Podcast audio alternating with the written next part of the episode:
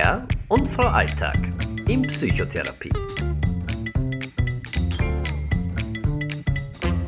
Hallo und herzlich willkommen zu einer neuen Folge unseres Podcasts. Hier sind wieder Frau Alltag. Hallo. Und Wer wird sein? Herr, Herr Alltag. Alltag. Dankeschön, Dankeschön.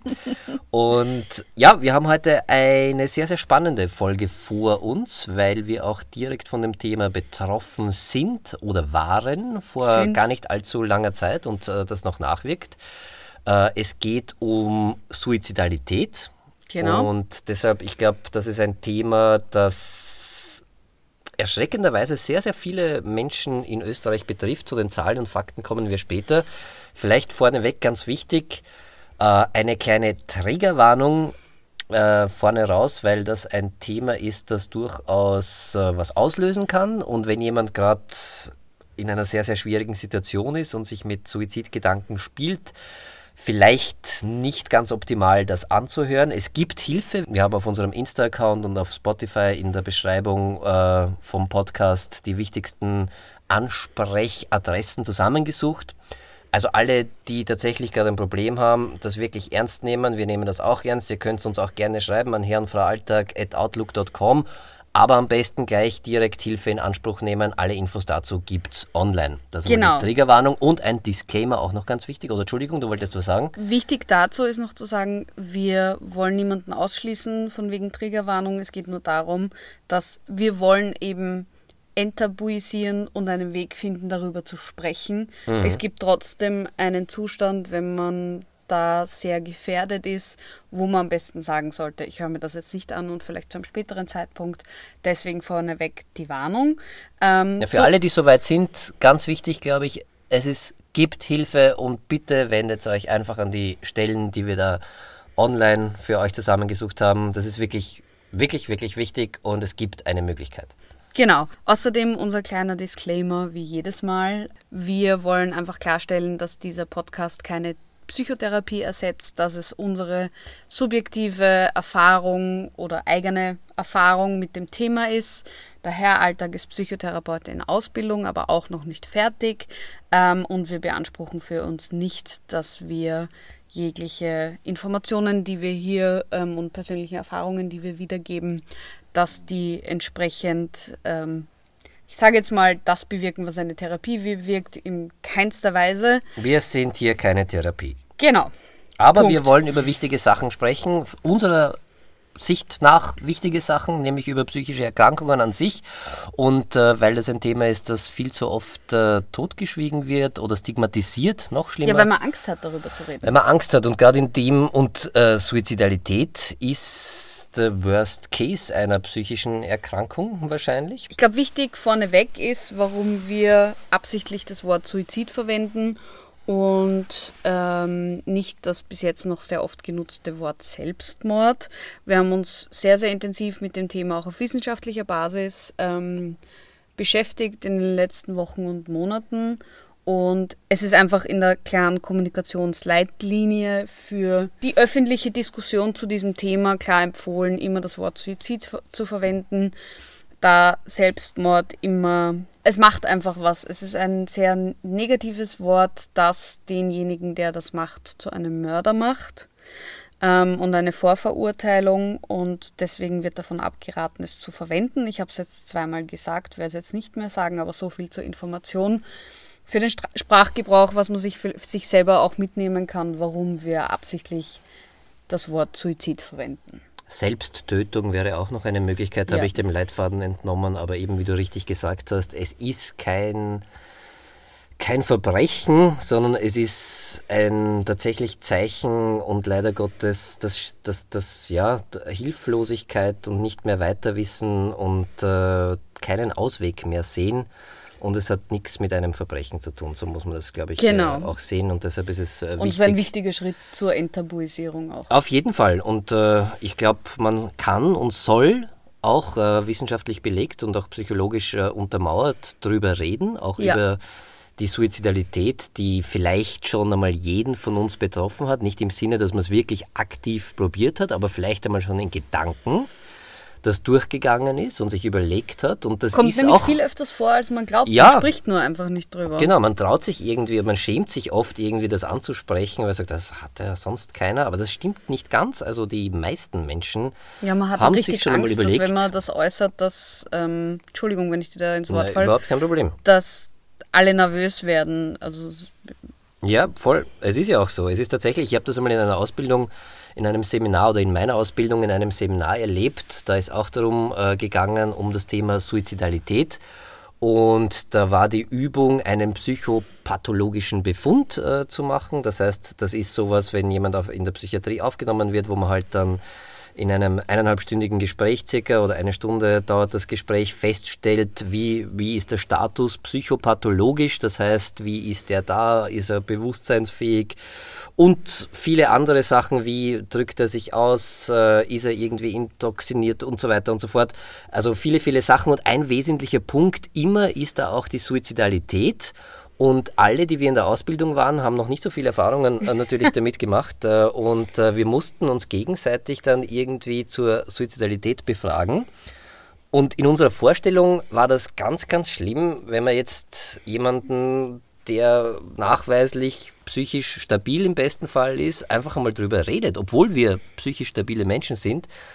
Und es hat sich dann aber nach der Übung oder während der Übung herausgestellt, es ist ein Thema, über das man super reden kann und es ist nicht schlimm, wenn man nachfragt, weil das ist ja auch so die Angst, um Gottes Willen, kann ich den nachfragen? Triggere ich da nicht irgendetwas? Alleine wenn ich jemanden die Frage stelle, aber sich schon mal die Gedanken darüber gemacht hat, bringe ich die, ihn dann nicht erst auf die Idee? Und unsere Vortragenden haben gesagt, na, also auf die Idee bringen ist ganz schwierig, weil wenn jemand wirklich suizidal ist, dann trägt er diese er die Idee, Idee ziemlich sicher schon lange mit sich herum. Und es ist oft sehr, sehr befreiend, endlich einmal jemanden zu finden, dem man das auch mitteilen kann, weil das oft eine sehr, sehr belastende Situation ist, wenn man diese Gedanken mit sich herumträgt, diese Angst hat, dass man das nicht sagen darf, weil sich dann alle Sorgen machen. Und ja, also mein Tipp, vielleicht nicht als Icebreaker, in, wenn man die Schwiegereltern zum ersten Mal ins B kennenlernt. Äh, Hallo, mein Name ist Herr Alltag. Und äh, haben Sie schon mal an Selbstmord oder Suizid gedacht? Wie wir sagen, schau jetzt mal passiert, kann passieren, aber wir sagen, also das nicht, aber tatsächlich auch einmal in einer tieferen Freundschaft oder was auch immer, kann man auch mal zum Thema machen und darüber reden. Und das ist, glaube ich, äh, manchmal ganz, ganz heilsam. Also ich weiß, dass es ganz, ganz heilsam ist. Ich habe es tatsächlich, also gerade in der Reha mit vielen Mitpatienten, wo man halt sich schon auf einem anderen Niveau kennenlernt, weil halt jeder weiß, ähm, was dein Problem ist, besprochen. Da spricht man sehr viel darüber, weil da gibt es auch ziemlich viele dabei, die schon Suizidversuche hinter sich haben. Man spricht offen über die Gedanken dazu und für mich persönlich war es zum Beispiel sehr heilsam, also ja, ich, hatte schon Suizidgedanken und ähm, für mich war das immer so ein, ich darf das nicht aussprechen und für mich war dann irgendwie so der magische Moment, dass ich das irgendwann mal dann so durch die Blume bei meinem Therapeuten angesprochen habe und er voll cool reagiert hat und einfach mit mir drüber geredet hat und nicht, meine Angst war, dass der komplett nervös wird und ähm, das melden muss. Gleich oder- die Polizei alarmiert. ja, und, und dass ich sozusagen eine Gefährdung für mich selbst bin.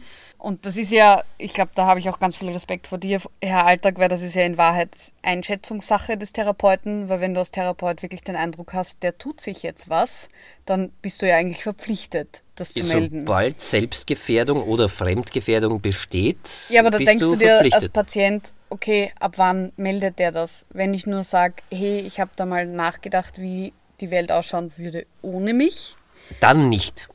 Ja, und es hat mir irrsinnig gut getan, dass man da auch in der Therapie offen darüber reden kann. Und tatsächlich im Endeffekt haben wir dann, ähm, so, so lust, also so, so spannend es klingt, im Endeffekt haben wir dann darüber gelacht, also sind dem Ganzen auch mit Humor begegnet.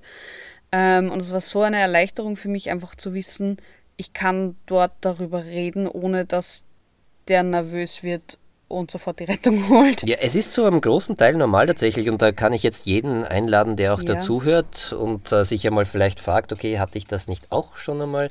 Äh, du hast ja schon gesagt, du hattest diese Gedanken, aber noch nicht die Immer Gedanken, wieder, ja. es aktiv zu machen, sondern, oder schon?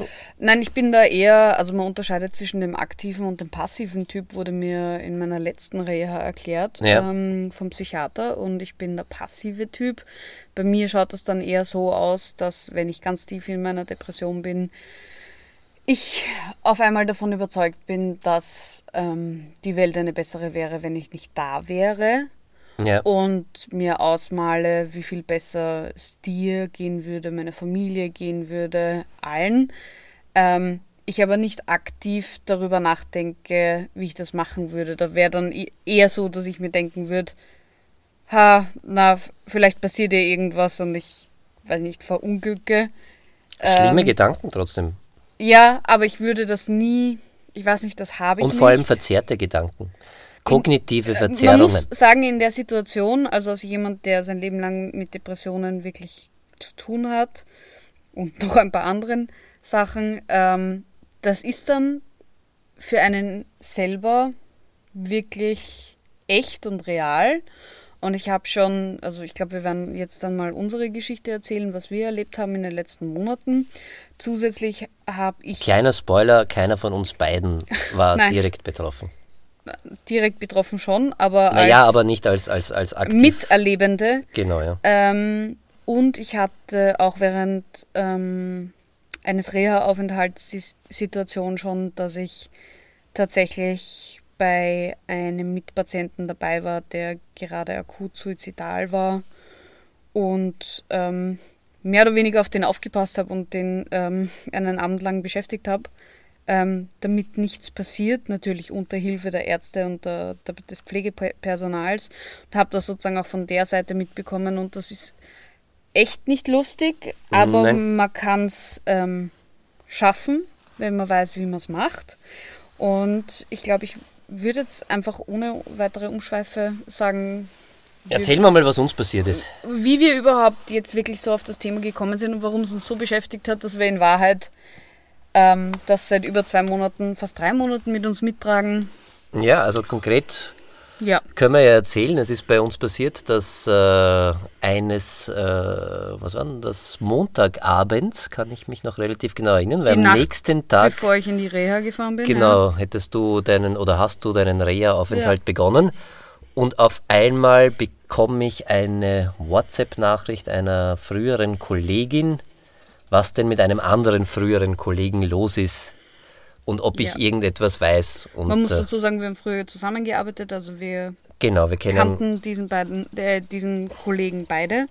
Genau, Und war ein lieber Freund von uns. Und das war dann für mich, aha, ja, keine Ahnung, weiß ich nicht. Und dann, ja, dann WhatsApp halt herumgeschrieben, wieso, was ist los? Na, schau mal auf Facebook. Ich habe parallel auch schon auf Facebook geschaut und ähm, es gab ein öffentliches Posting ähm, Genau. auf seiner Seite mit sehr klaren Verabschiedungsworten und Genau, und dann eben nichts mehr, weil wir den ehemaligen Kollegen dann absolut nicht mehr erreichen konnten. Und dann ist eigentlich dieser unglaubliche Status der Hilflosigkeit, Ohnmacht für mich irgendwie und für uns alle. Wir haben dann alle irgendwie im bekannten Freundeskreis, die vielleicht Kontakt hatten. Wir mussten dazu sagen, wir hatten seit fünf, sechs Jahren keinen Kontakt mehr äh, also mit nur, dieser Person. nur Davor Facebook-Freundschaft würde ich jetzt mal sagen. Genau, davor äh, Sehr engen Kontakt. sehr engen Kontakt und ja, und dann haben wir halt versucht, irgendwie über Polizei, psychosozialen Notdienst, Seine Familie. seine Familie, Bekannte, Freunde, alles zu aktivieren, zum Teil auch äh, ehemalige Kollegen, die dann äh, durch die Stadt gefahren sind und äh, Brücken abgesucht haben. Wir haben das Posting analysiert nach möglichen Genau. Bedeutungen, auf was für Orte das hindeuten könnte und haben irgendwie, also man muss sich das so vorstellen, wir waren irgendwie beide in der Sekunde schockiert Ja. und sind, das hat circa zwei Stunden gedauert, Tausendmal angerufen. haben nur herumtelefoniert, sind auf und ab getigert, haben, ich weiß, ich habe versucht, ihm auf allen Kanälen zu schreiben, habe auch versucht, ihm zu schreiben, hey, wir sind da, ich kenne das, irgendwas, er hat es nicht gelesen. Ähm, ja, und dann war es leider irgendwann so, dass dann die Bestätigung kam, dass er das tatsächlich auch durchgeführt hat und wir waren komplett schockiert. Ja, das war sehr, sehr traurig, schockierend, äh, extrem Ja, traurig. Also es war wirklich, wirklich äh, traurig und irgendwie, ich habe es überhaupt nicht verstehen wollen können. Ich habe mir das nicht vorstellen können, wie schlimm so eine Situation sein muss, dass Ja. man das wirklich macht. Und, äh, Wir haben dann noch miteinander geredet, mit den ehemaligen Kollegen aus derselben Firma. Ähm, ein paar hatten noch Kontakt, eben gerade in letzter Zeit mit ihm, weil er sich Genau, es gemeldet hat hat. keine Anzeichen gegeben. Also es war wirklich tatsächlich äh, unfassbar, kann man, glaube ich, äh, Ja. das Wort verwendet man sehr oft, aber in dem Fall war es für uns sehr, sehr unfassbar. Also, na, und man ist dann so fassungslos. Also tatsächlich, wir sind dann, als wir dann die Bestätigung bekommen haben, dass es eben zu spät ist und dass es passiert ist, ähm, wir werden hier auch keine weiteren Details zu ihm oder ähm, zu der Art und Weise Überhaupt Wiedergeben. nicht. Es war einfach eine extremst erschütternde, fassungslos machende Situation, die uns, also mich zumindest irgendwie in so eine, okay, ich bin jetzt, weil wir eben so live mehr oder weniger unter Anführungszeichen dank Social Media Ja, es war sehr krank. dabei waren und äh, Es hat sich angefühlt, wenn ich ehrlich bin, wie eine Folge Black Mirror. Ähm, ja, schlimm. Wo, wo man sich denkt, okay, in, in was für einer Situation bin ich da gerade? Was passiert hier gerade? Wie kann das sein, dass das jemand postet und ich komme an den nicht ran? Und da muss man dazu sagen, wir waren jetzt ehemalige Kollegen und ja, in einer gewissen Zeit sehr eng befreundet, aber in letzter Zeit halt einfach auch nur klassische Facebook-Freundschaft. Ähm, und ich kann mir gar nicht vorstellen, wie einem es da geht, wenn man näher Absolut. dran ja. ist und ähm, Ganz schlimm. es ist echt heftig. Also ich ich tue mir bis heute schwer, das irgendwie einzuordnen und natürlich ist dann die erste Frage, die man sich stellt, gerade wenn man, wenn das so abläuft und wir haben dann ganz schnell WhatsApp-Gruppen gegründet und ähm, was hätte man machen können? Hat es irgendwer irgendwie kommen sehen? Hätten wir was machen sollen, war es gut, nicht den Kontakt zu halten.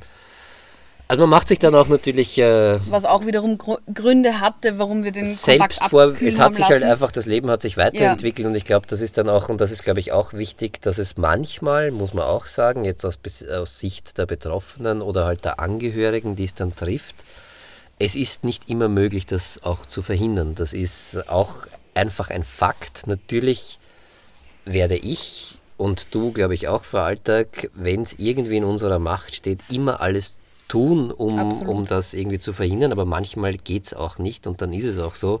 Und dann muss man es auch akzeptieren, so schwer es fällt und so traurig es ist. Es ist am Ende doch noch eine freie Entscheidung des jeweils, oder frei unter Anführungszeichen, aber es ist dann trotzdem etwas, was man einfach akzeptieren muss.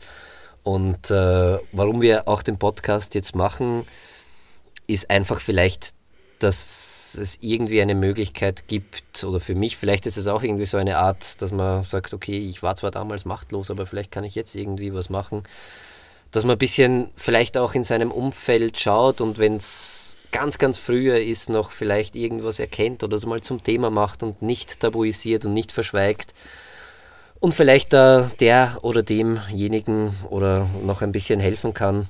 Ich meine, ich finde es ja auch spannend, wenn ich so drüber nachdenke, in Wahrheit, allein in unserem Umfeld hatten wir im letzten, in den letzten drei Jahren zwei Fälle, wo wir das mitbekommen haben. Es Das gab stimmt, noch ja. Da, da einen kommen wir ganz wichtig, äh, irgendwie gleich, das wollte ich schon die ganze Zeit sagen jetzt, dass es wirklich häufig ist und Es das hat mich schockiert. häufig. In Österreich ist die Zahl äh, der Suizide im Jahr 2019, 2020 gibt es glaube ich noch oh nicht. ja, 2020. Oder war das 2020? Okay, super. Also nicht super, die Zahl nämlich.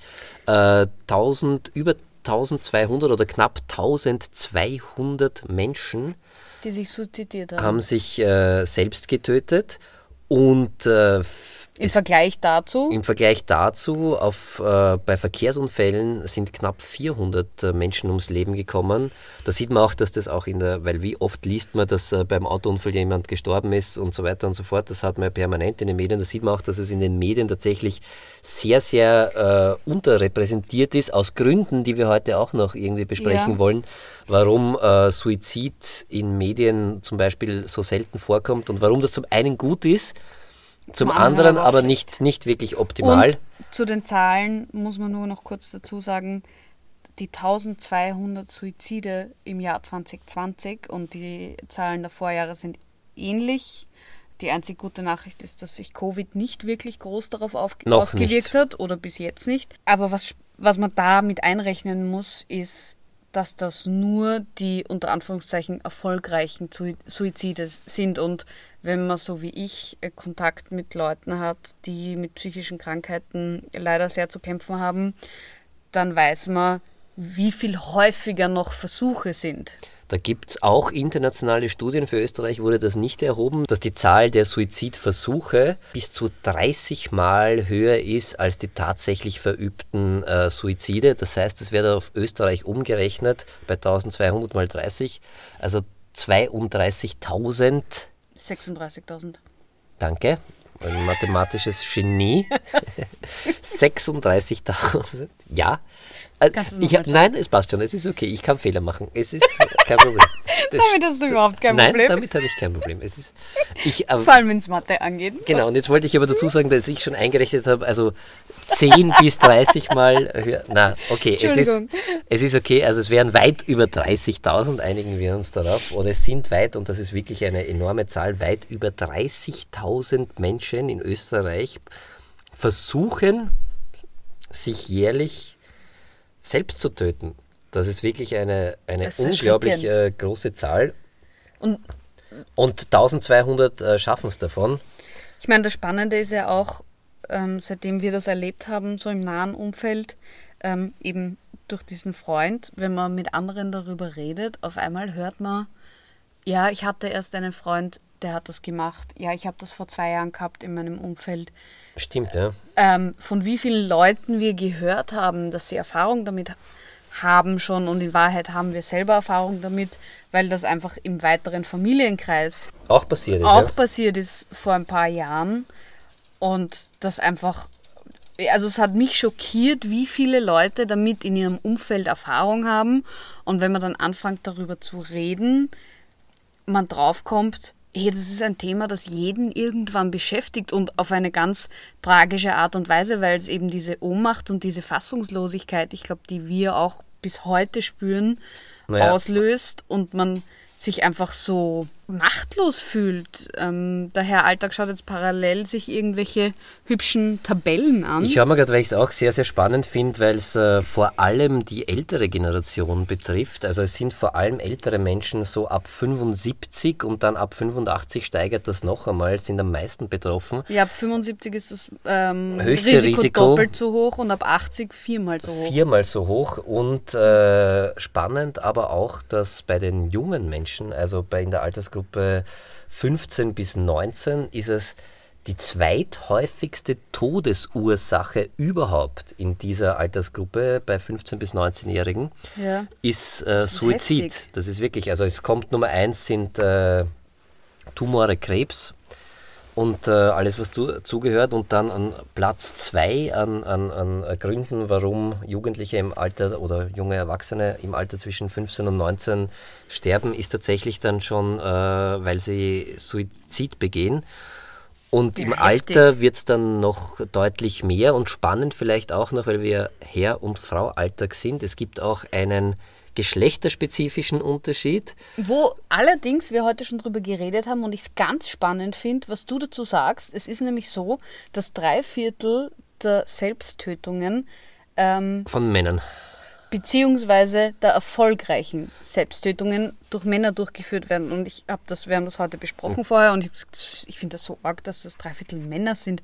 Das hätte ich mir nicht geglaubt. Und dann hast du gesagt, dass du was Spannendes in der Ausbildung gehört hast und das finde ich wirklich interessant. Genau, weil es ist nämlich so, dass die Aufteilung nicht, also die Männer sind, was das anbelangt, offenbar erfolgreicher oder geschickter. Unter Anführungszeichen? Unter Anführungszeichen natürlich, äh, weil es, wenn man die selbst äh, Tötungsversuche hernimmt, ist es relativ ausgeglichen.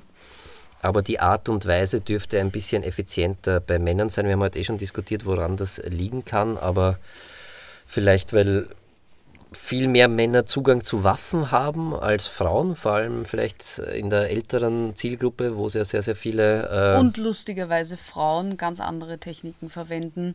Da also, gibt es auch einen Unterschied, ja, genau. Es, es gibt ganz, ganz spannende Studien da finde ich, erreichen wir wieder einen Punkt, wo ich nicht zu sehr ins Detail gehen würde. Wir werden diese Studie vom Gesundheitsministerium verlinken und jeden, den es interessiert, würde ich dringend empfehlen, das zu lesen. Es ist hochinteressant.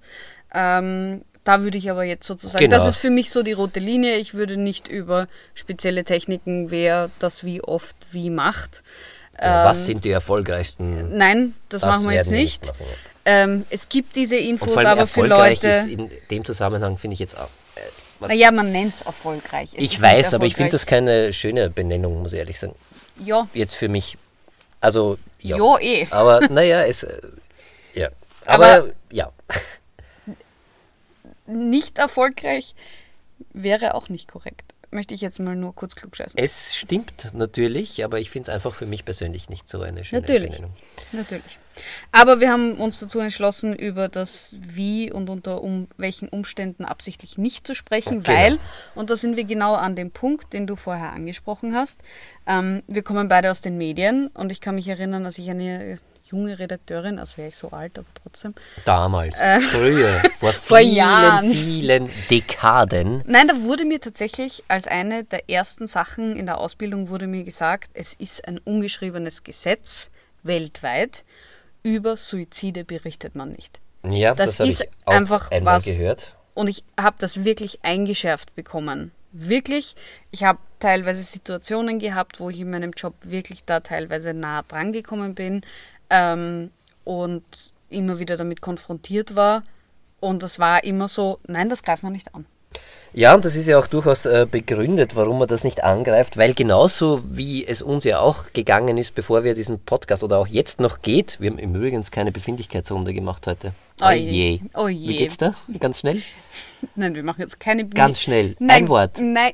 Ein, ein, wie, wie fühlst du dich jetzt, wenn wir gerade mittendrin sind vielleicht? eine Mischung zwischen fassungslos und motiviert über dieses, über dieses Thema zu reden. Okay. Und du? Unsicher. Okay, spannend. Wirklich, weil dieses Thema wirklich schwierig ist und das, äh, deshalb ist mir jetzt gerade gekommen, nix, bloß nichts falsch zu machen und äh, deshalb. Ja, aber da sind wir gerade dabei. Also, ja. warum unsicher?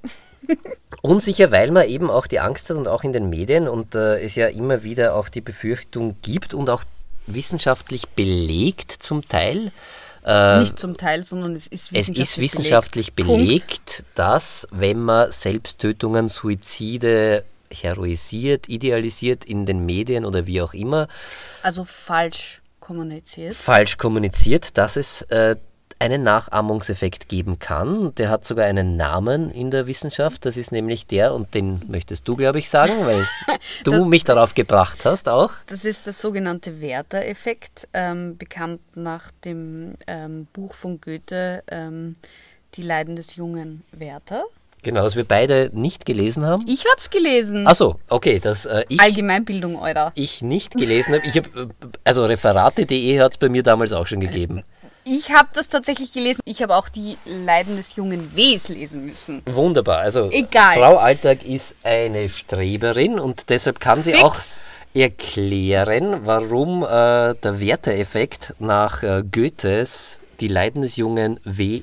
Erters äh, benannt ist. Ähm, was geht, macht der junge Werther? Es geht darum, dass es in dem Buch um Suizid geht. Also er tötet sich selbst bin ich mir gerade nicht sicher. Ich mich nicht mehr. Ich dachte, du hast es gelesen. Ich dachte, du hast es gelesen. Ich habe gelesen, ich dass es wirklich so ist. Gelesen. Ja, genau. Ja. Ich habe gelesen, okay, dass es so ist. Ja, ja, ja, ja. Er sich. Ich, ich habe nur die Zusammenfassung gelesen Auf, und die ist auf jeden Fall besser hängen geblieben. Alter, ich habe das mit 14 gelesen. Was naja, weiß ich, was der 33. Dude macht. So lange ist das nicht her. Auf jeden Fall nennt man das in der Wissenschaft den Werteeffekt, ähm, nämlich den Nachahmungseffekt, den es tatsächlich nach dem Erscheinen des Buchs gab, wo viele junge Männer sich selbst getötet haben auf dieselbe Art und Weise. Und da hat es dann lange Zeit geheißen, aufgrund dieses Effekts, und äh, da gab es eben eine wissenschaftliche Studie dazu, und diese Beobachtung, dass man darüber einfach nicht berichtet. Jetzt ist es so, dass das inzwischen widerlegt wurde mit, und jetzt wird es ganz lustig, mit dem sogenannten Papageno-Effekt. Mhm. Soll ich singen? er hat heute schon so oft Papageno gesungen. Ja. Nein. Der Vogelfänger bin ich. Ja. Ja, ja, es gibt auch ein Video, wo er in der Küche tanzt. Egal. Auf jeden Fall. Ähm, Papageno nach Mozarts Zauberflöte. ja, Das ist der Vogelfänger. Ich muss ehrlich sagen, die Frau Alltag wird gleich wieder sagen, ich kenne diese Oper in- Na, und sag, worum's auswendig und ich habe da mitgespielt. Hab ich und, mal. Ja, na, eben, sage ich ja. Und äh, ich nicht, aber ich habe die Zusammenfassung gelesen und der Papageno, ich mag die Musik sehr gerne, aber ich habe mir es noch nie ganz angeschaut, das werden wir vornehmen, die Zauberflöte von Mozart. Ja. Ich oute mich jetzt hier. Das ist eh schwierig. als Mozart-Nackerpatzel. Na, ich, kenn, ich kann singen, aber ich kann. Du kannst nicht wie singen. auch immer, auf jeden Fall gibt es äh, im Gegensatz zum Werther-Effekt den Papageno-Effekt und auf den wollen wir eigentlich hinaus, ohne zu singen. Da geht es nämlich darum, dass der Papageno auch eine suizidale Episode hat äh, in der Zauberflöte. Also Ihm- die Intention hat, sich selbst zu töten. Genau, äh, ihm allerdings äh, drei Knaben erscheinen, nicht erscheinen oder halt tatsächlich da sind. Du hast mitgespielt, wie ist das? Sie treffen ihn. Sie treffen ihn und bringen ihn auf andere Gedanken. Und die Schlussfolgerung ist, und das ist ganz wichtig jetzt, sonst werden wir wieder ganz kurz ernst, dass man sehr wohl über Suizide berichten kann. Und zwar immer im Zusammenhang, dass es auch Wege aus der Suizidalität herausgibt und dass man die immer mitkommuniziert. Und dann erreicht man nämlich genau den gegenteiligen Effekt. Nicht die Nachahmung, sondern trifft die, die vielleicht schon suizidale Gedanken haben. Und äh, wenn man denen aufzeigt, hey, es gibt da Hilfe und das vielleicht auch mit Beispielen untermauert, die es schon geschafft haben und äh, das dem gegenüberstellt, dann ist es sogar sehr, sehr hilfreich, äh, wenn man über Suizidalität berichtet. Und genau deshalb sitzen wir jetzt wieder in unserem bestehbaren Kleiderschrank Wie immer. und wie immer in unserem Studio und reden auch darüber. Zusammenfassend, glaube ich, ist wichtig zu sagen, dass, auch wenn wir da jetzt ein bisschen drüber gelacht haben, ähm, sowohl der Werther-Effekt als auch der Papageno-Effekt tatsächlich wissenschaftlichen Hintergrund haben und Genau. das vielleicht lustiger klingt, als es ist. Und die große Unterscheidung ist, dass es darauf ankommt, wie man über Suizid kommuniziert. Und das ist auch der Grund, warum wir das machen wollten, weil wir gesagt haben, gut, das ist jetzt schön und gut für Menschen, die in den Medien arbeiten, die sollten das sowieso bedenken und vor allem überdenken, weil ich finde, es gehört mehr darüber berichtet, aber auf die richtige Art und Weise. Denn Fakt ist auch, es ist bewiesen durch die Studien, die den Papageno-Effekt äh, hervorgebracht haben, dass man mit der richtigen Berichterstattung über Suizide aktiv diese verhindern kann. Also es ist tatsächlich nachvollziehbar, dass die Suizidrate sinkt, wenn Ja. es mehr richtige, und das ist das große Wort mit fünf Rufzeichen und dreimal fett unterstrichen in Neonfarben, Kommunikation darüber gibt. Und jetzt ist es so, dass wir uns gedacht haben, in Zeiten wie diesen, sagen wir uns ehrlich, wir sind alle irgendwie auf irgendeine Art und Weise Redakteur, was auch immer. Wir veröffentlichen alle ständig irgendwas auf unseren Plattformen. Und es ist sehr wichtig, dass nicht nur Journalisten, sondern jeder Mensch weiß, wie er mit diesem Thema umgeht. Sei es im Freundeskreis, sei es auf Social Media. Und wir wollen mit dem Podcast dazu anregen, sich zu trauen, über das Thema zu reden, aber in der richtigen Art und Weise. Und das beginnt eben, so wie wir vorher schon gesagt haben, mit der Verwendung des Wortes Suizid. Es gibt aber auch gewisse Verhaltensmaßnahmen, die man da empfiehlt. Da gibt es eine sehr, sehr gute offizielle Leitlinie für Journalisten, die wir ebenfalls verlinken werden, die ich sehr empfehlen kann, sich das durchzulesen, für jeden selber. Ja. Es ist nämlich so, also ich, ich kenne das von mir, wenn jemand im Umfeld anfängt, solche Sachen zu äußern, ist der erste Impuls, es irgendwie zu überhören und zu übergehen. Ja, man hat so Bagatellisierungstendenzen, wie es so schön heißt, dass, oder dass man Wird da schon nichts mitmacht und, und wenn der dann auch noch sagt, ah ja, naja, es ist eh nicht so schlimm. Ja, weiß ich. Und in Wahrheit müsste man, ist das genau der Punkt und auch das, was wir wollen, abgesehen von der Kommunikation, über das Thema. Was machst du? Ich versuche meine Sitzposition zu ändern, weil mein linker Fuß eingeschlafen ist im, Okay. am Boden. Das ist für meine alten Knochen schwierig. Ja, auf jeden Fall, abgesehen davon, wie man über das Thema spricht, ist es wichtig, dass man, wenn man das im Umfeld mitbekommt, dass es jemandem nicht gut geht, dass der so im Schmäh in Nebensätzen zwischen den Zeilen Andeutungen macht. Und das muss nicht sein, hey, ich tue mir was an, sondern das kann eben auch viel in die Richtung gehen, wie es bei mir die Gedanken waren, dass man einfach aktiv sich nicht denkt, es wird schon passen und der hat eh Familie und keine Ahnung, sondern dass man tatsächlich einfach sich nicht so viele Gedanken macht und sagt, hey, geht's dir gut? Ist alles in Ordnung? Brauchst du Hilfe? Mir ist aufgefallen, sowas habe ich von dir noch nie gehört. Gibt aber es auch einen direkt Grund ansprechen. dafür? Auch direkt, hast Das du, meine ich ja. Ja, aber jetzt auch, äh, hast du vor, dich umzubringen? Oder hast du dir schon mal, hast du schon mal überlegt, das zu machen? Auf jeden Fall direkt ansprechen. Wenn man das Gefühl hat, es tut nicht weh tatsächlich und dem anderen auch nicht. Es, ich empfehle es wirklich auch äh, als schönes Beziehungsspiel oder wie auch immer, äh, Was Familienabend. kommt jetzt? Na, einfach einmal zu fragen in die Runde, wo auch immer, bei unter Freunden, hey, wie schaut es mit dir und Suizi- Suizidalität aus? Hast du schon mal Gedanken gemacht? Es tut nicht weh und auch darüber zu reden tut nicht weh. Mich hat das damals wirklich beeindruckt, auch wenn es in einer Übung war, das einfach mal zu gefragt, also man hat ja dann Angst, wenn man das fragt, löst das im anderen wirklich ganz sofort, uh, ja, stimmt, Suizid, habe ich noch gar nicht dran gedacht, könnte ich. Überhaupt nicht. Probiert es aus? Es ist auch wissenschaftlich bewiesen, dass sich in, also wirklich der Großteil der Fälle wird es irgendwie auf eine Art und Weise angekündigt. Schon vorher, weil, und da kann ich auch sagen, warum, nachdem ich viel mit ähm, solchen Patienten zu tun hatte, beziehungsweise mich auch bis zu einem gewissen Grad selber dazu zähle. Es ist so, dass eine Suizidalität entsteht ja nicht, ähm, weil man einfach nicht mehr leben will, sondern da steckt ganz viel Verzweiflung und Hoffnungslosigkeit und Ohnmacht dahinter.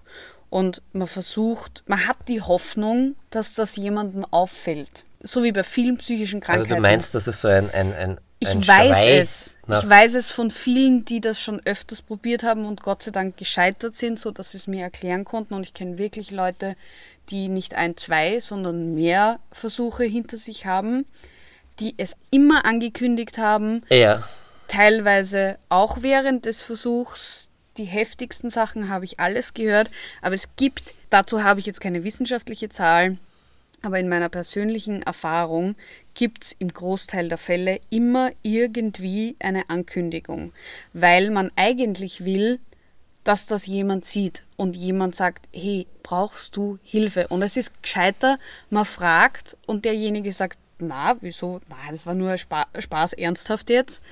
Und man fragt einmal umsonst, als man fragt nicht. Und ja aus Angst, was Falsches zu machen. In Wirklichkeit macht man aber nichts man falsch. kann nichts falsch machen. Das passt auch sehr gut in äh, deine äh, anekdotenbasierte äh, wissenschaftliche Studie. Passt äh, aber perfekt und das ist auch so in, in, die, in das psychische oder psychologische Erklärungsmodell.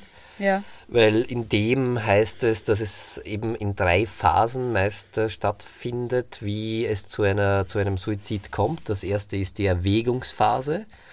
Das heißt, das ist, wo jemand das überhaupt einmal den Suizid als Problemlöseoption in Betracht zieht und sagt, das wäre eine von vielen Möglichkeiten. Sag mal so, okay, ich könnte, das wäre Was vielleicht. immer ein Trugschluss ist. Und Na eh, aber solange es noch viele andere Möglichkeiten gibt, die vielleicht überwiegen, ist, ist alles okay. Dann gibt es die Ambivalenzphase, das ist genau die Phase, von der du gerade berichtet hast. Weil das ist äh, ambivalent deshalb, weil zum einen äh, verhärtet sich diese Problemlösung des Suizid, also Suizid als Problemlösung gleichzeitig, aber hofft man auf Hilfe in dieser Phase und hofft, dass es noch eine andere Möglichkeit gibt. Und das ist eine sehr wahrscheinlich entscheidende Phase, wenn man da aufzeigt, dass Suizid nicht das Problem löst, sondern es andere Möglichkeiten gibt. Da kann man, glaube ich, sehr gut ansetzen. Weil dann kommt es in die dritte Phase, äh, wenn man da nicht gehört wird oder wenn man da nicht eingreift. Und das ist die Entschlussphase. Und das finde ich, das ist sehr paradox oft, wie sich dann Menschen, die Suizid verüben wollen, verhalten. weil da geht es ihnen augenscheinlich auf einmal sehr, sehr gut. Wenn Ja, man, man hat den, dann so einen Hoch vorher. ja, oder man ist völlig gelassen, Ja. man ist auf einmal, als hätte man keine Probleme mehr, wenn man vorher irgendwie so voll gestresst, nicht schlafen konnte. ist halt, wenn dann dieser Entschluss gefasst ist, viele machen dann äh, noch das Testament, organisieren alles. Äh, also, und das ist aber, das funktioniert, als, als würde es dem Menschen besser als je zuvor gehen. Das heißt, da ist Aber es ganz, ist schon so ganz eine, gefährlich. ein übertriebenes Hoch. Naja, aber es ist ganz, ganz gefährlich, indem weil man da sich, also davor werden wir immer gewarnt in der Ausbildung, wenn jemand irgendwann einmal Suizidalität zum Thema gemacht hat und dann verändert sich das und man hat als angehöriger Freund, wie auch immer Bekannter, das Gefühl, na schau, jetzt geht's dem wieder super. Aber und dann, von einem Tag auf den anderen, das ja, ist wichtig. Muss nicht unbedingt sein, sondern einfach kann ja auch sein, dass man den länger nicht gesehen hat. Da weißt du, war irgendwann mal ein Problem. Und auf einmal ist er völlig gelassen und hat so, als hätte er keine Probleme mehr. Und man freut sich innerlich, mal schau, das hat alles gut funktioniert. Das ist wirklich oft ein Trugschluss und sehr, sehr gefährlich. Es kann echt sein, dass der einfach nur den Entschluss gefasst hat, den Suizid durchzuziehen und das für ihn in dem Moment so erleichternd ist, dass er nach außen ganz, ganz entspannt wirkt. Da sind wir aber wieder bei dem schwierigen Punkt, wenn wir uns ehrlich sind, es kann auch einfach sein, dass es ihm besser geht. Kann auch, aber das, da muss man nachfragen. Und das da, meine ich. darum geht's. Nachfragen nachfragen, hey. und lieber einmal mehr nachfragen. Wir haben ja vor drei Wochen gesprochen, da hast du nur gesagt, boah, du hast am liebsten würdest dich umbringen und alles hat keinen Sinn mehr und jetzt geht's dir gut, was ist los? Ganz, äh, naja, ernsthaft. Schrecklich, aber ja, so ist Nein, es. aber wirklich darauf ansprechen, Ja. das ist, ist nicht so schlimm. Es ist nicht so schlimm, drüber zu reden. Es ist schlimm, wenn es dann passiert. Ich glaube, es ist auch noch sehr wichtig zu sagen, ich habe schon einmal in einer Folge probiert ähm, zu erklären, wie sich das anfühlt, wenn man sehr depressiv ist. Und ich habe ja eben mehrere Leute kennenlernen dürfen, die das tatsächlich schon versucht haben. Ich habe keinen Suizidversuch hinter mir, habe das auch nicht vor. Aber die Erzählungen gleichen sich irgendwie immer. Es ist immer so eine, ich sage jetzt mal, noch mehr gesteigerte Form einer schweren Depression. Es ist noch mehr dieses Hoffnungslose, das dann tatsächlich irgendwann umschlägt zu einer fixen Überzeugung, dass es besser ist, wenn man nicht mehr lebt. Und Was- dass das die einzige Lösung ist. Ja, und man muss dazu sagen, es ist kein Zufall, dass alle dieselben Gedanken haben. Es ist eine Krankheit. Das heißt auch, wenn man diese Gedanken bei sich selber beobachtet, dieses komplett hoffnungslose und diese Überzeugung, dass es besser ist, dass man nicht mehr lebt. Und wie viel besser es allen gehen würde und was sie nicht alle davon hätten, sei es Versicherungen, was auch immer, das ist tatsächlich ein großes Warnsignal und sollte für einen, und da geht es jetzt auch für jeden selbst darum, eine große rote Lampe im Kopf anspringen, wo man sagt, wiu, wiu, wiu, heute, da hat's was. Auf jeden Fall Solche ein Gedanken- Warnsignal äh, für eine Depression. Nein, aber solche Gedanken sind nicht natürlich und solche Gedanken hat man nicht in einem gesunden Zustand. Das passiert nicht. Es ist tatsächlich so, dass diese vollkommene Hoffnungslosigkeit und diese, vor allem haben mir immer alle gesagt, es ist so dieses, diese Überzeugung, das ist der einzige Weg, um irgendwie Erleichterung zu finden. Das ist auch das, was ich so spannend finde, dass ich habe lange Zeit selber gesagt, dass ich Suizide sehr, sehr egoistisch finde. Inzwischen bin ich anderer Meinung, wenn man niemand anderen mit reinzieht, vorausgesetzt, also im Sinne von während des Suizidierens jemanden mit reinzieht, der nichts dafür kann. Es ist so, dass man tatsächlich davon ausgeht und voll überzeugt ist, dass das die einzige Lösung ist. Und da Ja. musst du mir beipflichten, das ist etwas, das hat man als gesunder Mensch, diese Gedanken Natürlich hat man nicht. nicht. Natürlich nicht. Also das, da gebe ich Und dir, das sollte ein da gebe ich dir komplett recht. Und wenn es aber, das heißt dann eingeengte Suizidalität, wenn das tatsächlich dann ist überhaupt, also 1, Ja. eins vor 12. Grundsätzlich ist es beim Menschen so, dass man immer schaut, möglichst viele Handlungsoptionen im Leben zu haben. Bei einer Depression, die eine Krankheit ist, die man bekommen kann und die leider Gottes sehr, sehr häufig auftritt, äh, kann es mit einhergehen, dass auch diese eingeengte Suizidalität am Ende, wenn die Depression sehr, sehr schwer ist, weil eben Hoffnungslosigkeit, es ist dann sozialer Rückzug, man ist alleine, man fühlt sich alleine, man fühlt sich wertlos, man hat keinen Antrieb mehr, man empfindet weder negative Gefühle noch äh, glückliche Gefühle, man ist komplett leer. Du hast das tatsächlich in der Folge von Herrn Frau Alltag äh, über Depression sehr, sehr eindrücklich und finde ich auch sehr gut beschrieben. Also wer das nachhören möchte, sehr, sehr gerne, werden wir jetzt nicht, nicht äh, ausführen. Und wenn die Episode der Depression so schwer ist, dass es auch zu einer eingeengten Sicht der Handlungsmöglichkeiten kommt und dass nur noch Suizidalität oder nur also noch wenn man das das Gefühl hat, es bringt nichts mehr was. Dann muss man echt sagen, dann muss man auch die Polizei rufen, dann muss man die Rettung rufen, dann muss man sofort, weil das ist ein, eine Phase, die dauert meistens so 24 bis 48 Stunden, wenn es wirklich komplett eingeengte Suizidalität heißt das. Und da kann man denjenigen oder diejenige auch nicht davon abbringen, da ist das der einzig mögliche Ausweg. Und da muss man auch von außen eingreifen und den Menschen sofort medikamentös behandeln den sofort versuchen, von allen Quellen, die er zur Verfügung hat, mit denen er sich selbst töten könnte, fernzuhalten, auch mit körperlichem Einsatz, weil das ist eben eine Phase, die dauert 24 bis 48 Stunden und danach ist das meistens wieder vorbei und danach schaut das für den wieder anders aus oder für die. Das heißt, da muss man dann auch von außen äh, eingreifen. Aber es kann natürlich passieren und da wird mein Lehrtherapeut so schön gesagt, sollte mir das je passieren, dann nie einen Patienten außer, außer Griffweite lassen, also immer in Griffnähe bleiben und mit dem tatsächlich auf die Psychiatrie fahren, mit, äh, wenn es notwendig ist, Polizeischutz oder mit Hilfe von der Polizei und Rettung, weil in dem Moment hast du keine Chance. Da ist das für denjenigen der einzig gangbare Weg, den es gibt. Und da kann man ihm oder ihr nur helfen, wenn man wirklich nimmt, medikamentös beruhigt in der Situation. Das ist das Wichtigste, was du machen musst, weil sich das wieder löst, diese, dieses Eingeengtsein. Aber es ist halt für 24 bis 48 Stunden sehr, sehr gefährlich. Und wenn man da nicht eingreift, dann wird sich leider Gottes der oder diejenige ziemlich sicher das Leben nehmen.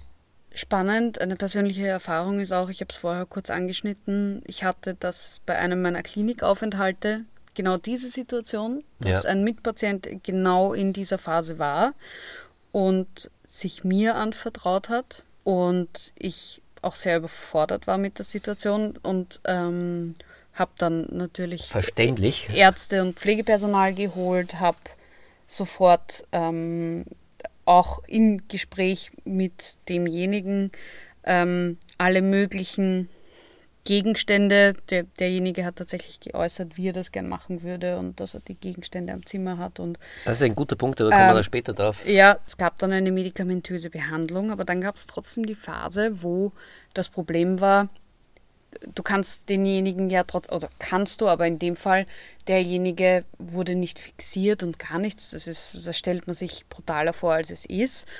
Und in Wahrheit bin ich einen ganzen Abend in einem Aufenthaltsraum mit diesem Menschen gesessen, der mir sehr, sehr am Herzen liegt und habe probiert, und das ist, glaube ich, ein wichtiger Punkt, das haben wir noch gar nicht besprochen, mit sogenannten Skills und Skilltraining denjenigen abzulenken. Was ist Skills-Training? Das lernt man vor allem in der Psychotherapie. Das ist, wenn man hohe Phasen der Anspannung hat, dass man lernt, sich mit Ablenkungsmanövern zu beschäftigen. Das kann sein Gerüche, Geschmäcker, das kann sein sogenannte Gedankenflickflacks, Knetmasse, Igelbälle, alles, was man irgendwie spüren kann. Und in dem Fall war das Chilis. tatsächlich. ja, Chilis kauen. In dem Fall war das tatsächlich so, auch einer meiner Lieblingsskills, den ich immer in der Tasche habe, ist eine Glasampulle mit Ammoniak. Die bricht man auf, die zerbricht man. Und das riecht so stark, dass, einen, dass, dass das im Hirn so einen Schock auslöst, dieser Geruch, dass man immer wieder da ist. Und ich bin tatsächlich neben der Person gesessen und habe ihr immer wieder diese Glasampulle unter die Nase gehalten mit diesem fürchterlichen Gestank. Und dann war immer wieder, wenn die Person angefangen hat abzudriften, war sie wieder da. Dann habe ich so Sachen gemacht wie, auch wenn, muss ich das so vorstellen, die Leute sind in dem Zustand, also es war dann schon auch mit Medikation, aber war nicht wirklich ansprechbar. Und ich habe halt probiert, denjenigen zu beschäftigen. Also jetzt nur als kleiner Tipp, falls man je in die Situation kommt, nachdem ich in dieser Situation schon mal war. Ich habe dann so Sachen gemacht mit, wie viele Sesseln sind in diesem Raum? Wie viele Lampen sind in diesem Raum? Und irgendwann hat der Mensch komplett aufgehört zu reden. Und dann habe ich gesagt, Aber zeig was- auf drei rote Sachen, zeig auf drei gelbe Sachen. Einfach um denjenigen zu beschäftigen. Und das haben wir einen ganzen Abend gemacht. Und das hat tatsächlich funktioniert. Und der Aber Mensch was wäre das. Problem gewesen, wenn sie weggedriftet wäre? dass mir auch gesagt wurde, dass ich sie beschäftigen soll, weil einfach die Gefahr ist, wenn man komplett wegdriftet, dass man Kurzschlusshandlungen und sei es Fenster aufreißen macht, gegen die man, also wo ich als jemand, der daneben sitzt, nicht einmal schnell genug reagieren kann. Man muss dazu sagen, ich war da freiwillig dabei, ich habe denjenigen freiwillig beschäftigt und das war alles in Absprache mit dem medizinischen Personal und mit dem Therapiepersonal. Aber nur jetzt als Tipp denke ich mir, nachdem ich das schon mal miterlebt habe und ich bin sehr, sehr froh und bis zu einem gewissen Grad auch stolz, dass, dass dieser Abend vorbeigegangen ist und nichts passiert ist. Super, ja. Das Wichtigste ist, den immer wieder ein bisschen herzuholen. Deswegen habe ich eben immer wieder das mit der Ampulle gemacht. Ich habe dem Menschen immer Coolpacks auf die Oberschenkel gelegt. Ich habe immer so ge- gefrorene Coolpacks geholt und immer woanders hingelegt. Derjenige hat das nicht wirklich gespürt, deswegen habe ich sie immer, wichtig ist, immer an die Position wechseln, weil sonst kriegt er Erfrierungen. Und vor allem eben solche Beschäftigungen und den nicht in Ruhe lassen. Und ich habe immer gesagt, ich weiß, du willst gerade nicht, aber zeig mir fünf Sachen in diesem Raum, die grün sind. Und das hat dann aber irgendwie funktioniert, dass immer eine Art der Kommunikation da war. Und wenn es nur hinschauen war, wusste ich, okay, zumindest gedanklich ist der gerade irgendwie da. Man muss dazu sagen, ich habe das auch diese Anweisungen auch bekommen, das so zu machen. Das lernt man auch in der Psychotherapie, auch sich selber so abzulenken. Und das ist auch was, was ich für mich selber verwende, wenn es mir sehr, sehr schlecht geht. Und deswegen möchte ich das hier auch ansprechen, ist sich selbst zu beschäftigen, abzulenken. Das funktioniert in solchen Hochphasen normalerweise nicht mehr, dass man sich selber ablenkt. Aber da wir ja auch alle im besten Fall nicht permanent am oberen Limit sind, in Phasen von viel Anspannung möchte ich auch sagen, dass äh, ich fand das ganz schön, dass du gerade gesagt hast, diese 24 bis 48 Stunden, solche Phasen vergehen wieder, sei es jetzt die Suizidalität oder auch wirklich schlechte depressive Phasen und man kann sich mit Skills sehr gut zumindest drüber retten. Auf jeden Fall und vielleicht auch äh, schauen, ich glaube, das ist ja auch die Grundidee, wenn es optimal in einer optimalen Welt funktioniert, dass man es gar nicht zu einer ganz schlechten Phase kommen lässt, sondern das schon abfängt, wenn man merkt, es geht in Richtung und dann gleich mit einem Skill dagegen arbeitet. Genau. Also wenn man sich was wünschen darf als Therapeut, dann kommt es gar nicht um es bis fünf vor zwölf, sondern um spätestens halb zwölf werde ich einen Skill verwenden und äh, dann ist wieder elf. Das Wenn man's ist jetzt super. geübt hat. genau, aber das äh, ist ein, Das ein, nur ein kleiner anderes Exkurs. Thema. Ich glaube jetzt, was noch ganz wichtig ist, äh, auch weil wir da auch so überfordert äh, gewesen sind und ich habe ehrlich gesagt damals, als unser Bekannter das war und ich versucht habe, ihn permanent anzurufen, ich hatte auch ehrlich, obwohl ich diese Ausbildung mache, Angst, dass er auf einmal erreichbar ist. Nicht, Mhm. weil ich nicht nichts lieber getan hätte, als ihn davon abzuhalten, sondern weil man so irgendwie ein bisschen, okay, was mache ich dann? Na, noch Wie- so, und was ist, wenn er es trotzdem macht? naja, das, aber überhaupt, was sage ich dann? Was mache ich dann? Mhm. Wie, wie baue ich da irgendwie was auf oder wie kann ich ihn davon abhalten? Ich weiß, ich habe ihm ganz viele Nachrichten geschrieben, einfach über meine persönlichen Erfahrungen und habe versucht, ihm, ähm, auch wenn wir aus jetziger Sicht wissen, dass es zu spät schon war, aber Mut zuzureden, dass wir für ihn da sind. Ich glaube, das ist ganz wichtig, einfach so Das wollte ich grad sagen. In unserem Fall muss man auch dazu sagen, wir haben nachher erfahren, dass wir all das schon zu spät war und Ja, das aber- Posting mehr oder weniger zeitgleich mit dem Suizid ähm, online ist. gegangen ist. Das wussten wir nicht und haben das probiert. Aber ich glaube, es ist trotzdem wichtig, alles anzubieten, was möglich ist und keine Angst zu haben, etwas falsch zu machen. Nein, und das wollte ich äh, gerade sagen, das ist, äh, glaube ich, äh, definitiv das, dass man sich da keine Angst hat, wenn man in so eine Situation kommt, kann man nichts falsch machen. Ja. Es ist wirklich wichtig, auf den Menschen zuzugehen, ihn manchmal, wenn es nicht anders geht und wenn man sich selbst nicht gefährdet, vielleicht auch mit äh, körperlicher Überzeugungskraft Und sei es eine Umarmung.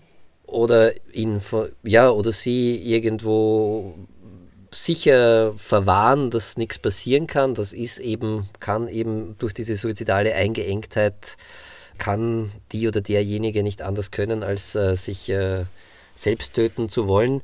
Und ganz wichtig ist, und das ist aber was Schwieriges in der Sekunde, dass man aufzeigt, erstens, dass jemand da ist, dem es nicht egal ist, und zweitens, dass es andere Möglichkeiten gibt, auch gemeinsam Lösungen für das Problem, das gerade da ist, zu finden. Und ein wichtiger Punkt noch, das, was ich damals bei dem Mitpatienten gemacht habe.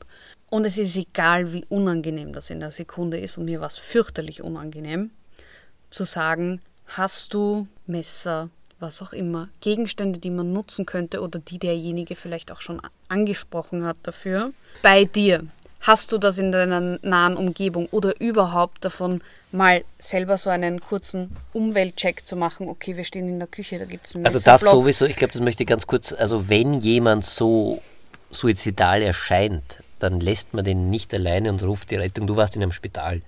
Deshalb konnte man die. Ich äh, wusste aber trotzdem, dass ich, Ja, ja, ja, das weiß ich. Ich sage nur jetzt für, für alle du, ja. alles gut, aber du warst im Spital, da hat es Medikation gegeben. So aber deswegen so meine ich eher übertrieben unter Anführungszeichen und die Polizei reagieren. Rufen. Die Polizei, muss ja. man ehrlich auch sagen, die war auch in unserem Fall sehr, sehr kooperativ ja. und super Irrsinnig und hat äh, alles versucht auch. Ja. Und die haben auch die Kompetenz, und damit umzugehen. Naja, das weiß also ja, auf jeden Fall, aber die dürfen es von Gesetzes wegen auf jeden Fall.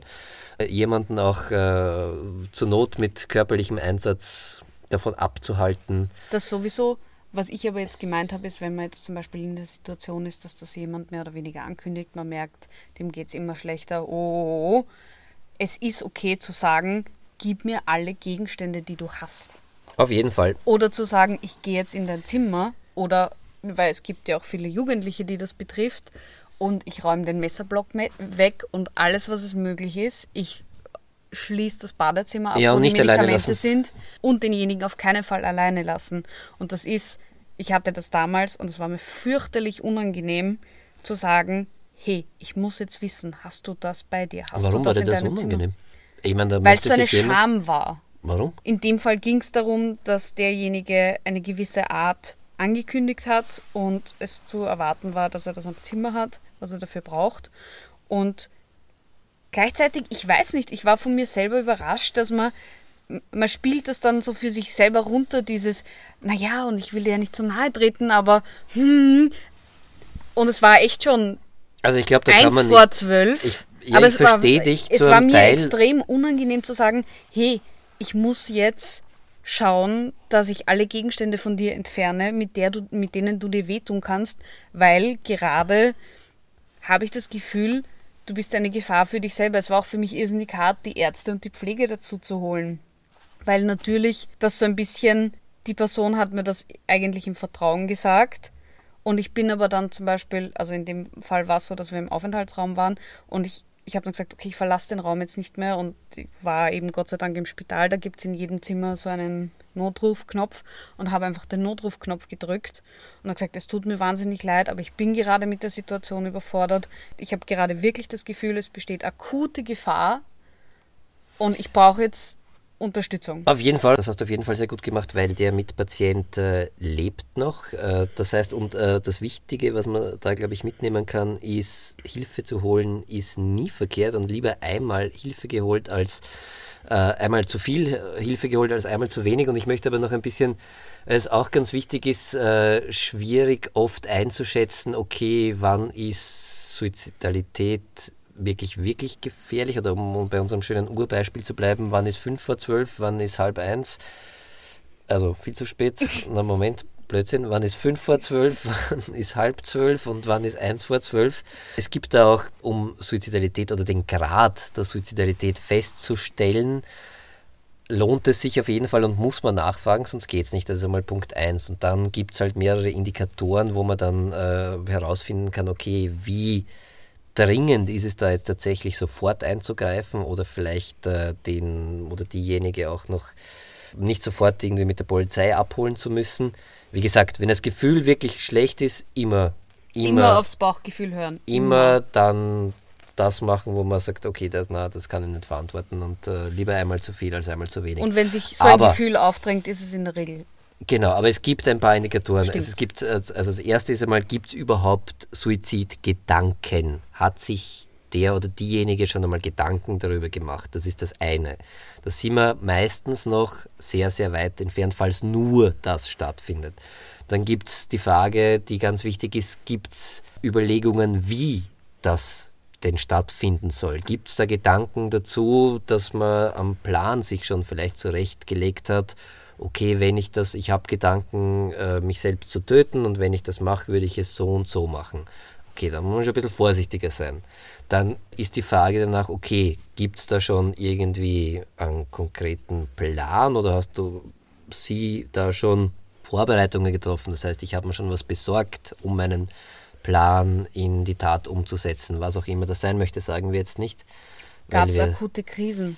Wichtig ist. Gibt es akute Krisen aktuell, die das nahelegen? Dann noch dazukommen oft. Auch logisch unter Anführungszeichen oder auch naja, logisch in dem ja. Fall ist, dass man sagt, okay, das ist so eine akute Krise, Trauer, äh, jemanden verloren, Job verloren, Trennung, äh, Beziehungsprobleme. Nicht, dass das jetzt Gründe wären. Überhaupt, überhaupt nicht. nicht. Aber wenn eine akute Krise dazukommt, kann es natürlich sehr, genau, sehr Genau, darum geht es, wenn das dazukommt zu einer Depression schon genau. und dadurch dann eskaliert. Also gibt es Vorbereitungen, gibt es aktuelle Krisen und dann eins vor zwölf oder zehn Sekunden vor zwölf gibt es einen konkreten Umsetzungsplan. Das heißt, ich habe einen Abschiedsbrief vorbereitet, geschrieben, ich habe alles, was ich brauche dafür zu machen, ich weiß wann, ich weiß wo, ich weiß wie. Dann spätestens sollte man den Menschen nicht mehr alleine lassen, wenn das alles schon zutrifft.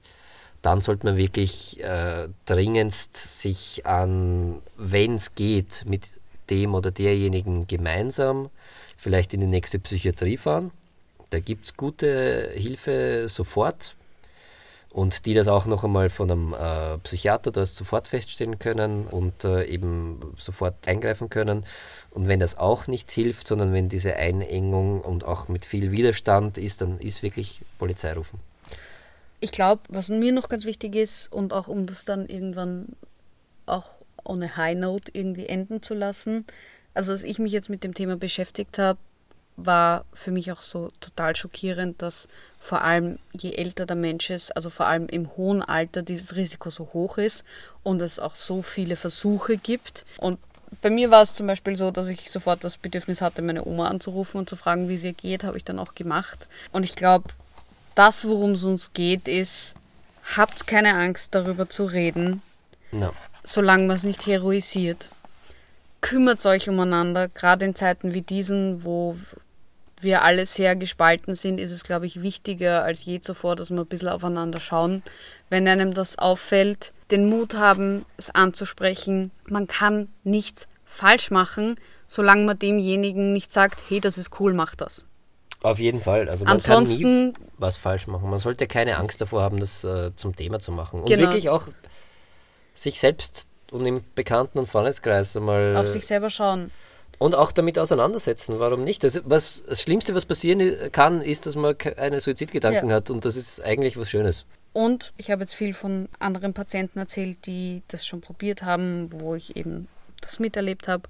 Aber ich kenne auch einige, die das probiert haben, die es überlebt haben und denen es heute sehr, sehr gut geht und die wirklich den Weg daraus geschafft haben und es gibt Hilfe, es gibt einen Weg raus. Das ist nichts, womit man ewig zu tun hat. Das ist etwas, das kann man wirklich gut behandeln, wenn man sich helfen lässt. Deswegen ist, ich glaube, unsere große Bitte ist, es gibt eben diesen Leitfaden, wie man darüber kommuniziert, den werden wir auch verlinken und den kann ich jedem wirklich nur wärmstens ans Herz legen, sich den durchzulesen, egal ob in den Medien oder nicht. Aber das Wichtigste ist es, hör mal auf, Angst davor zu haben, fang mal an, drüber zu reden und vor allem fang mal an, miteinander darüber zu reden, wenn uns auffällt, dass es dem anderen nicht gut geht.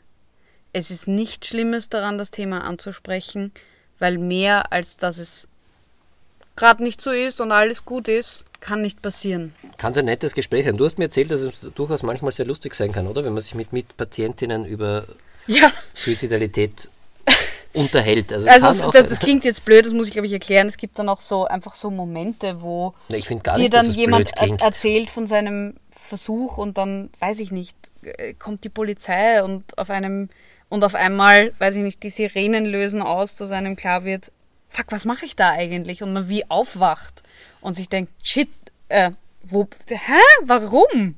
Naja, Und es damit auch diese Phase gebrochen ist und man sich Hilfe holt und dagegen arbeitet und da rauskommt. Und das kann einfach manchmal zu sehr lustigen Situationen führen. Es geht leider auch manchmal sehr, sehr ähm, gefährlich aus. Wichtig ist auch für Angehörige, glaube ich, ganz viel Feingefühl an den Tag zu legen. Also keine Angst zu haben, darüber zu reden, aber denjenigen nicht zu verurteilen. Das, was- es gibt immer wieder dieses, es ist ein Schrei nach Aufmerksamkeit. Das mag sein, aber es hat seinen Grund, warum derjenige gerade Aufmerksamkeit Aber ich braucht. glaube, das ist, das ist sogar ein, tatsächlich ein therapeutischer Fehler oder es wäre ein Fehler, das äh, lernt man in der Ausbildung zum Psychotherapeuten, dass man das unter gar keinen Umständen sagen, ah, das war ja nur ein Versuch, weil Aufmerksamkeit. Genau, also das, das, ist, muss man immer ernst nehmen. Es äh, mag manchmal so sein, vielleicht, weiß ich nicht, aber es hat selbst der Versuch ist etwas, wo ein Problem dahinter liegt, mit wo man demjenigen oder derjenigen helfen muss. Weil Also wenn jemand so verzweifelt ist, dass er das Ja. tatsächlich probiert, um Aufmerksamkeit zu bekommen, dann sollte einem das zeigen, wie wichtig es ist, demjenigen auch Aufmerksamkeit zukommen zu lassen, in welcher Form auch immer. Ja. Und sei es Hilfe zu beschaffen. Aber das nicht verlachen, nicht bagatellisieren und nicht einfach sagen, ah, geh bitte, der macht das eh nicht. Das ist, glaube ich, das sind die wichtigsten Grundregeln, die man beachten sollte. Angst darüber verlieren, darüber zu also Angst davor zu verlieren, darüber zu reden, die Art und Weise, wie man darüber redet. Genau, wir fassen zusammen, immer im Zusammenhang mit den Lösungsmöglichkeiten, die Ja. deutlich besser sind als der Suizid. Also das muss man immer mitkommunizieren. Wenn man über Suizid redet, muss man auch deutlich machen, dass es Wege, als es andere, bessere Wege gibt und dass diese Hilfe, und da muss man wieder sagen, sind wir zum Glück jetzt in Österreich und auch im, in Europa sehr gesegnet, für jeden offen und auch gratis zur Verfügung stehen. Das Ja. heißt, man kann diese Hilfe jederzeit ohne Bezahlung in Anspruch nehmen Für wirklich jeden. für wirklich jede und jeden, ja. Also das ist äh, ganz wichtig, äh, darüber reden und vielleicht auch in der Prävention, weil es was führt überhaupt dazu, dass man so hoffnungslos dann ist, dass das der einzige Ausweg für einen ist. Da kann man vielleicht probieren, früher auch schon, jeder bei sich selbst, auch wenn es noch weit, weit entfernt ist, aber vielleicht auch ein bisschen auf sich Sagen wir, es ist. Ich glaube, ganz ehrlich, es ist an der Zeit, dass wir anfangen, wieder ein bisschen aufeinander zu schauen und uns nicht auseinanderdriften zu lassen, über welche Themen auch immer. das sowieso Und miteinander reden. In hilft. Wahrheit schon vorher aufeinander zuzugehen beweist. ein Hauptgrund es so für weit viele kommt. soziale Ich weiß. Vernachlässigung, Einsamkeit. Und deswegen ist das eigentlich ein Appell von uns und damit, glaube ich, schließen wir für heute auch, einfach wieder auf die anderen zu schauen, auf sich selber zu schauen und immer wieder so einen kurzen Re Realitätscheck zu machen. Geht das in die Richtung? Leuchtet meine innere Al Alarmleuchte und schreit wiu, wiu, wiu? Oder Deine Alarmleuchte klingt gut? anders als meine. Wie klingt deine? Ich kann es jetzt nicht audiomäßig darstellen. Meine klingt wiu, wiu, wiu, wiu. Äh, äh, äh, äh, Okay, das fragt sich jetzt jeder. Ähm. Wieso? Wieso ist das so ein. Wie eine Autoalarmanlage? Ja, was ist, was ist deins bitte? Wiu, wiu, wiu. Das klingt süß. Es ist eine Alarmanlage und kein. keine Ahnung. Mit Egal. dieser Diskussion, glaube ich, schließen wir für heute. Dabei wollte ich noch den Vogelfänger singen, weil der Papageno-Effekt sehr wichtig ist. Nein, möchte ich nicht. Absolut. Wir haben nicht darüber geredet, dass du nicht das Haus deines Lebens gezeichnet hast. du aber auch nicht. Ich habe mein Haus meines Lebens schon gezeichnet. Ja, das werden wir uns nachreichen. Ja, das reicht mal nach. Ich lebe im Haus meines Lebens Na schon. und sitze deshalb im Kleiderschrank. Deswegen werden wir für jetzt auch Schluss machen. Das, okay, das Haus meines Lebens hat ein eigenes Podcast-Aufnahmezimmer, Ist in dem man nicht am Boden sitzen muss. Achso, ich wollte gerade sagen, es ist nicht cool, dass wir ein Zimmer haben, das so gut mit Kleidung gepolstert ist, dass man es als Aufnahmestudio. Ja, aber mir tut das gerade so, weh, ich bin über 40. So, wir wünschen allen einen wunderschönen Tag. Und wahrscheinlich frohe Weihnachten. Und wahrscheinlich frohe Weihnachten, weil vorher werden wir es nicht mehr schaffen. Das wissen wir nicht, Folge. aber ziemlich Schauen sicher nicht. Außer es, wir werden Es passieren Wunder. Ja, na, wissen wir nicht, aber kann ja kann passieren und deshalb ein frohes Fest. Weihnachten, super Zeit und Möglichkeit, um vielleicht auch mit dem einen oder anderen zu reden. Schauen wir mal. Und, ha, Und genau jetzt noch eine gute Nachricht oder gute Nachricht. weil das haben wir auch recherchiert. Genau, also Weihnachten und Thema Suizid glaubt man oder wird immer so dargestellt, dass da besonders viele passieren Vor allem durch die. Medien. Aber dem ist rein statistisch gesehen nicht so. Genau. Obwohl jeder Gegenteil. Einzelne, der zu Weihnachten passiert, natürlich einer zu viel ist, aber es ist nicht so, dass zu Weihnachten Genau. außer oder mehr als, das ist trotzdem nicht die schönste Nachricht. Ich, na, frohe Weihnachten einfach Frohe Weihnachten. und im besten Fall einen guten Rutsch. ins- Schaut aufeinander, schaut auf euch, lasst es euch gut gehen. Genau.